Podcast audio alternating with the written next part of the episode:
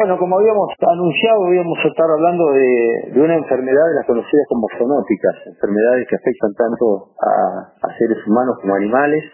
una enfermedad que sembró terror a través de, la historia, el carbunclo, tanto en, en vacunos como en humanos, más conocida como antrax, y vamos a estar hablando con uno de los referentes de la veterinaria argentina en este tema, eh, un médico veterinario con una larguísima trayectoria en la profesión y, que se ha especializado mucho tiempo en este tema específico, así que le estamos dando los buenos días a Ramón Noceda. Buen día, Ramón. Buen día, buen día, una alegría, una alegría escucharte. Bueno, Ramón, eh, para quienes no te conocen, a ver, tenés una muy larga trayectoria en nuestra profesión, sos además bacteriólogo, docente universitario, eh, fue fundador del Laboratorio Azul, que es una referencia en el sistema de diagnóstico argentina, es miembro de la Academia Nacional de, Agronomía y Veterinaria de la República Argentina, sos un referente en el mundo del tema carbunco. Y bueno, la idea de charlar con vos hoy es que nos cuentes un poco del tema que, que charlamos en nuestra columna, que tiene que ver con la historia, que nos cuentes un poco la historia de esta enfermedad y que hablemos también un poco de, la actualidad de esta enfermedad. Me gustaría que nos cuentes cómo es la historia del carbunco en la, Argentina, este, qué datos hay de dónde arrancó, cómo, cómo se comportó y cómo la fuimos de alguna forma combatiendo a través de la historia. Sí, es, interesante porque es una enfermedad que a pesar del tiempo que ha pasado sigue siendo una, una referencia a nivel mundial. Posiblemente eh, esa referencia a nivel mundial de esta enfermedad está dada por las características que tiene eh, una, un elemento de la bacteria que se llama espora es una de las bacterias esporuladas que en el, en el suelo, con características especiales estos, logran sobrevivir durante decenas de años. Y eran lo que los viejos gauchos no sabían lo que pasaba, pero se daban cuenta que algo pasaba y le decían campos malditos, porque era seguro que cuando venían animales y pasaban a esos campos, se morían. Y se morían porque las esporas estaban sobreviviendo a través de ese suelo, a través de la humedad, a través de la temperatura. Tenían que darse características especiales para que se produjeran y la espora tiene un componente químico que se llama ácido dipicolínico y ese ácido dipicolínico más la deshidratación extrema que tiene la espora hace que sea inexpugnable al ingreso de agua a su interior, que sea que flote, razón por la cual es transportada a través de las corrientes de agua formales y no formales de agua. Y esas características hacen que haya campos deprimidos que tienen características de suelos y pastizales de baja productividad, donde sobrevive el esporo y está a la espera que vengan los animales sin anticuerpos, porque no se pudieron vacunar o no se quisieron vacunar, y se mueren de la enfermedad. Y cada, y cada animal, cada cadáver de animal que muere, es una bomba bacteriológica. Son millones de esporas que se liberan al medio ambiente y esas millones de esporas, un porcentaje grande de ellas sobreviven y causan así más enfermedad. O sea que la, la, propuesta es vacunar, vacunar y vacunar hasta tratar de eliminar la mayor cantidad de espora del medio. Lo que pasa es que la gente se olvida de eso y creen que lo van a solucionar porque dos o tres años no tuvieron carbunclo y que los próximos años van a seguir en esa situación y no es así porque los sistemas del suelo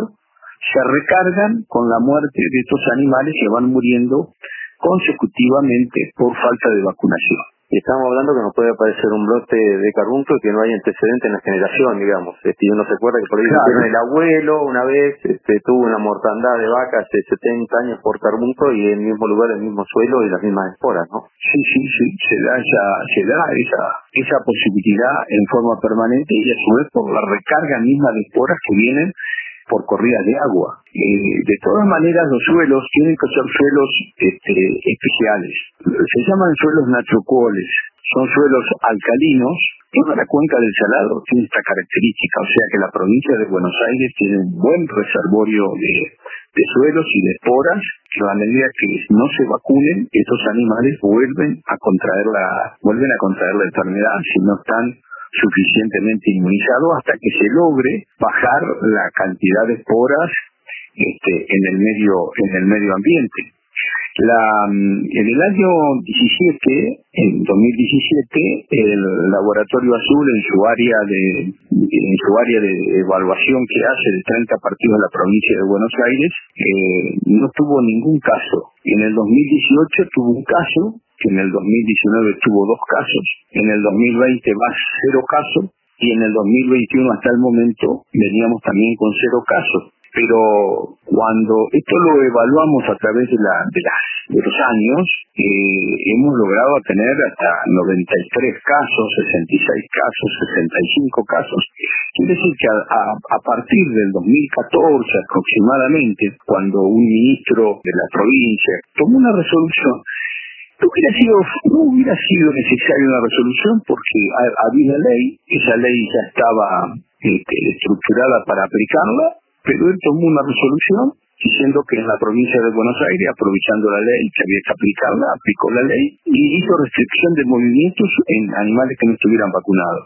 Y yo creo que fue una gran, una gran medida. Una gran medida porque si no la gente no lo entiende, no lo comprende y esto ha llevado a que estemos en un camino relativamente bien orientado, porque fíjate que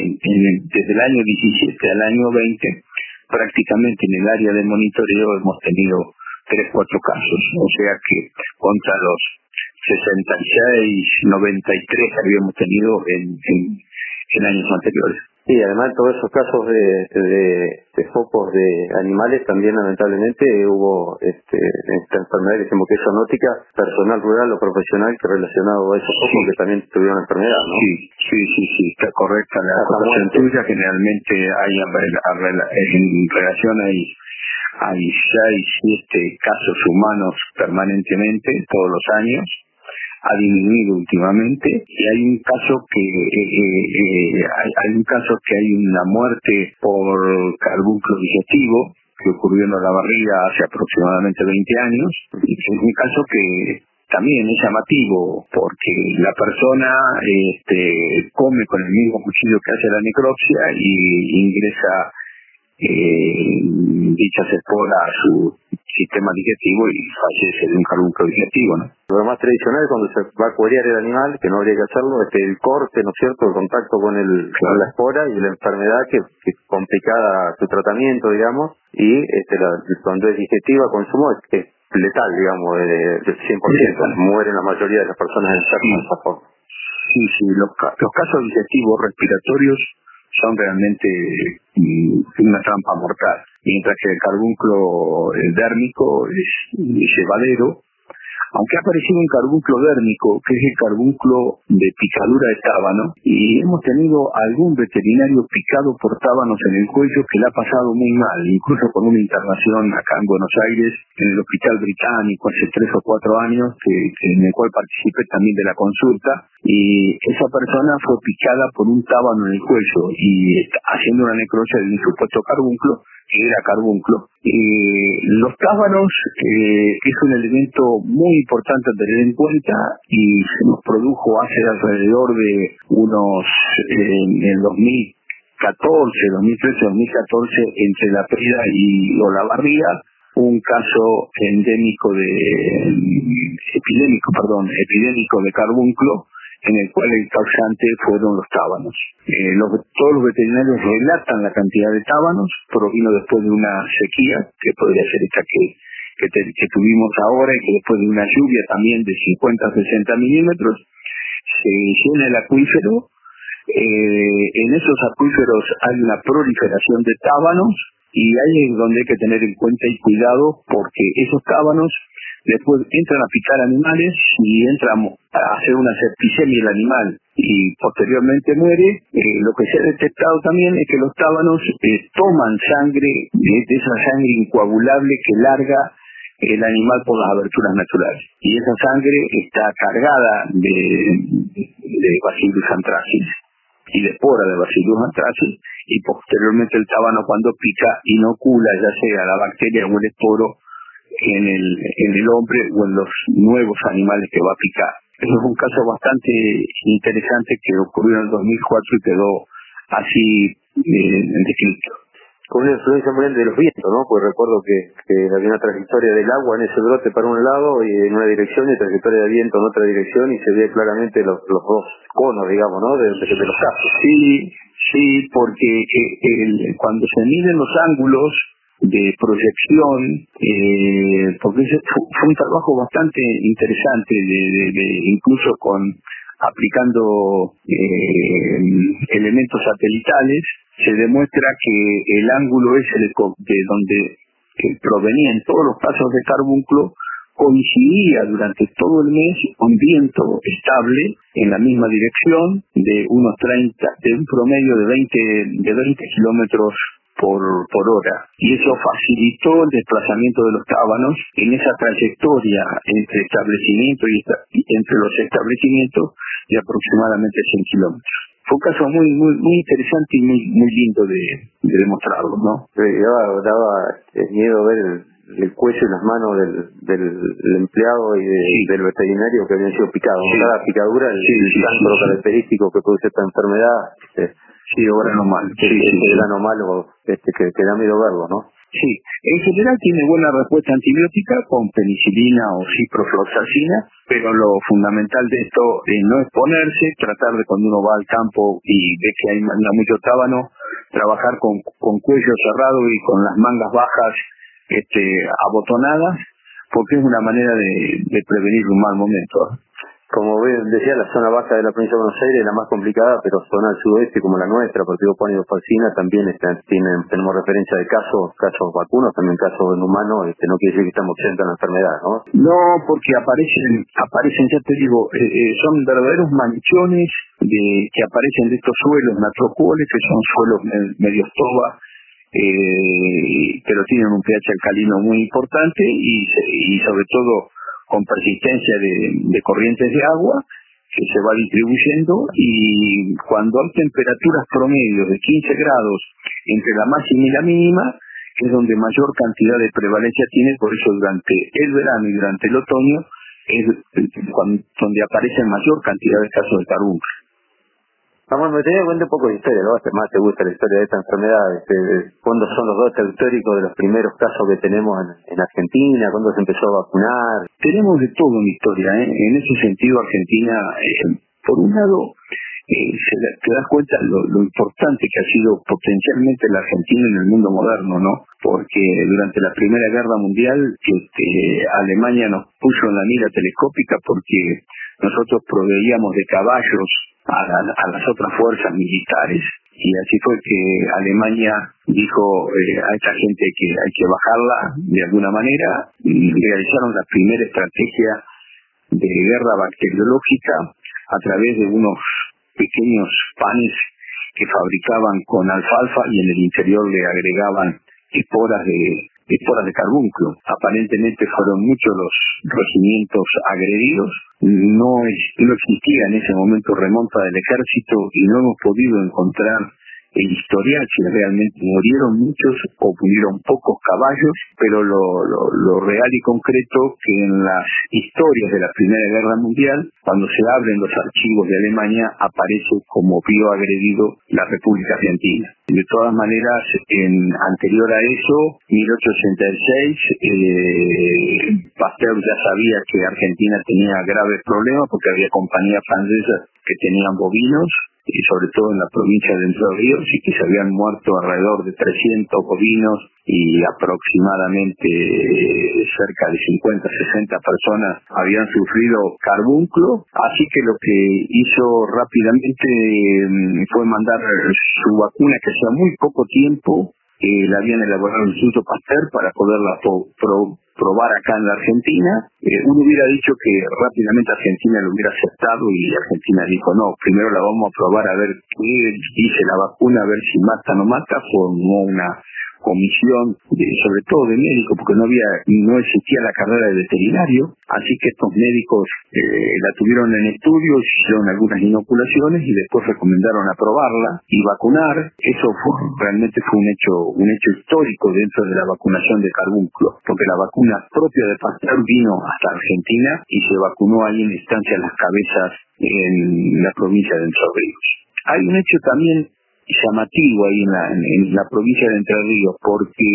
el que hace la primera necropsia de un, del supuesto carbúnculo eh, es un médico, no es un veterinario porque no, no existían los veterinarios y no estaba la carrera de veterinario en la Argentina. Eh, se llamaba eh, Telemaco Susini. Telemaco Susini eh, fue el primer profesor de patología de la Universidad de Buenos Aires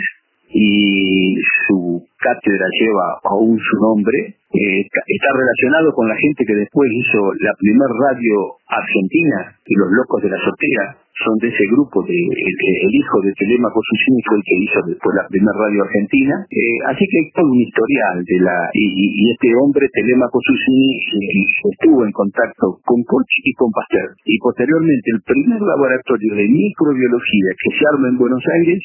lo trae Telemaco Susini y, y forma la primer camada de microbiólogos argentinos para mm, el diagnóstico de las enfermedades bacterianas. Eh, Ramón, a través del tiempo los laboratorios fueron avanzando este, en, cuanto a diferentes técnicas para, hablamos de laboratorios que tengan que ver con microbiología, pero cuando fue el, el furor de alguna manera este, de los ataques este, biológicos, cuando veíamos el antrax que iba por carta, ataques posibles este, de bombas biológicas, este, el mundo se acordó de esta enfermedad, que es la misma que estamos hablando, el antrax, el carbúnculo bacteriano que estamos hablando, y laboratorios que tenían una alta estrategia este, tenían mucho miedo de trabajar con esta bacteria, ¿no? que es mortal. Y vinieron a Argentina a buscar a un bacteriólogo que, que trabajaba hace muchos años con la vieja técnica, que si no le error vos. Me gustaría que nos cuenten un poco de esa, esa historia, cómo fue. Terminé en, el, en la Organización Mundial de la Salud en Francia, este, yo realmente no sabía por qué me habían llamado, pero era porque tenía una cantidad de aislamientos muy muy grande, eh, cerca de los 800 aislamientos de Bacillus anthracis, y muchos de esos Bacillus anthracis habían sido enviados en su momento y con los permisos especiales de la de la, del gobierno de Estados Unidos, porque ellos estaban estudiando el, el genoma del Bacillus anthracis. Eh, hay un profesor que se llama Martin Souchon, eh, el cual con él tuve contacto muchísimo, tengo contacto con él, sigo teniendo contacto hace muchísimo tiempo y él valoraba mucho eh, el aislamiento bacteriano tipo pasteuriano que seguíamos haciendo y que nosotros en prácticamente 48 horas teníamos el, el resultado consolidado y aislado y con el antibiograma. Así que un poco, un poco esa vieja técnica pasteuriana me, llevó a participar de aquella famosa reunión de, de Francia en el cual quedó demostrado que no solamente es necesario tener conocimiento de los ácidos nucleicos y, del todo el sistema cromosomal de las bacterias, sino también hay que tener ideas bacteriológicas como para lograr sus aislamientos y, tener resultados realmente consistentes en, países que muchas veces no tienen la posibilidad de tener eh, tecnologías tan avanzadas. Entonces yo creo que, que la Argentina, como si también muchísimos países de Latinoamérica, tienen que seguir trabajando las viejas técnicas pasteurianas, microbiológicas, hasta que tengan su suficiente capital y suficiente entrenamiento como para tener este, las, las, los diagnósticos de genotipo que sean necesarios. Pero no se puede perder la bacteriología clásica y tradicional. Para que el que nos está escuchando entienda, Ramón, este, fuiste a un centro de altísima tecnología, que uno ve en las películas, con la gente con esos pusos de aislamiento, con oxígeno, con todas las cámaras, y pelaste tu equipo bacteriológico tipo pasteuriano que vos decís que es un mecherito bus, una llamita que tiene un ancha, que es un alambrecito que tiene un mango y con eso uno está tocando el carbunco ese letal que los franceses no lo habían visto ni en figurita casi ese, le tenían pavura y vos lo estabas manejando no lo podían creer, ¿no? que es lo que hiciste toda tu vida y sin tener nunca te enfermaste o te enfermaste pocas veces, digamos. Sí, no, nunca me enfermé, tuve, tuve las precauciones que, que que había que tener tanto Pasteur como Coach y el aliado eh, no deja de, ser y sigue siendo la, la, llama y el ácido génico y el formol y todos los elementos necesarios que sea necesario eh, tomar en cuenta y a lo sumo ponerse un barbijo. La bacteria Bacillus anthracis eh, rural de campo, por eso siempre hago hincapié en mi trabajo en agregar eh, carbúnculo rural es totalmente distinta al carbúnculo del bioterrorismo. El carbúnculo de la guerra bacteriológica o bioterrorista es un carbúnculo está tocado por el hombre, está manipulado por el hombre, le dan mayor capacidad de, volatilidad, vuela con mayor y se difunde más en el medio ambiente. Entonces eso hace que ese carbúnculo no es el que yo manejo habitualmente. El carbúnculo es el que manejo yo, es el de campo, es un carbúnculo si se quiere, que no tiene esa capacidad de volatilidad que tiene el otro, el otro Bacillus anthracis, que si bien es originario también del campo, fue tocado por el hombre, fue perfeccionado por el hombre para que tenga mayor volatilidad y el hombre lo pueda aspirar y pueda incorporar a su sistema respiratorio y pueda morir más fácilmente. Yo tengo una indignación terrible con los bacteriólogos, microbiólogos que están en guerra bacteriológica. Yo no puedo creer que un hombre sea tan perverso para llegar a hacer eso, pero bueno, eh, lo hace. Samuel, seguramente que uno de los desafíos que tenemos hoy, además de que se vacune toda la hacienda, este, que vos sos parte de ese proyecto de, este, de que se vacune y fue tu, tu presión y algunos que colaboramos de afuera de los consejos deliberantes en ese momento en el 14 también algo tuvimos que ver con eso, pero creo que uno de los temas hoy es cómo hacer para evitar la diseminación de, de las esporas en, en el medio, en el campo, cuando se un animal, y bueno, hay algunas técnicas nuevas de alguna manera este, para